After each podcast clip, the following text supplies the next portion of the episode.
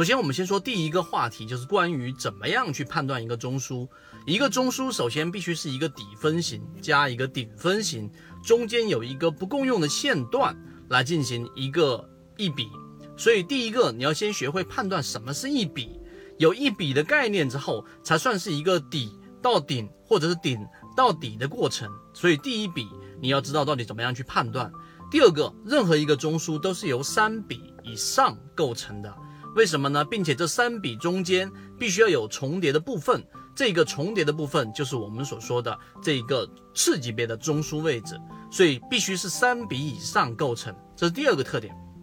第三个特点。我们经常说的判断一个中枢，其实用肉眼就能判断出来的原因是在于，它只需要找到这一个中枢位置里面之后，然后会判断比之后，找到在这个中枢位置当中的低点，所有的低点当中，就是每一笔的底分型的低点当中的最高点，就低点当中最高点和每一个顶分型的高点、高点、高点、高点一、高点二、高点三、高点四。当中的最低点，所以就是找到低点当中的最高点和高点当中的最低点，然后画出中枢的上轨和下轨，这样一个中枢就判断出来了。所以呢，这就是这三点要素去判断一个中枢，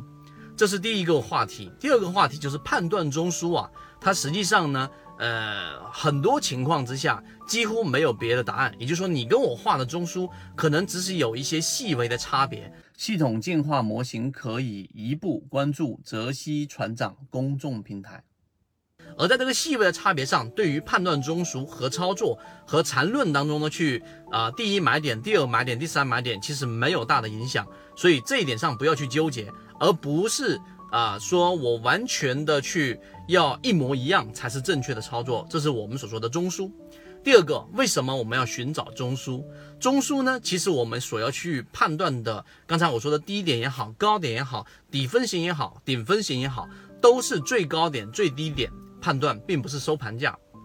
其中最根本的原因是我们要找到多空争斗最剧烈的一个地方，这是我们要找到主战场，就是中枢的位置。那么中枢这个位置过程当中，它要跟前面一个中枢进行对比，那么这才是有出现我们所说的中枢的背驰。如果是一个我们说向上的上升趋势的中枢，第一个中枢和第二个中枢，第二个中枢的这一个量能明显是小于第一中枢的时候，这就是我们所说的顶背驰。相反的，如果是一个向下的趋势的第一个中枢，就上面这个中枢的这个下跌的动能和第二个中枢下跌的动能比较的话，第二个比第一个是衰减的，也就是空方空方的力量是在逐步衰减的。那么这个时候就是底背驰，就是我们去考虑介入买点的一个关键。所以中枢呢，它虽然说是缠论当中一个很核心的关键，但实际上它并不是一个复杂的操作，复杂的是要在实战过程当中逐步去感受。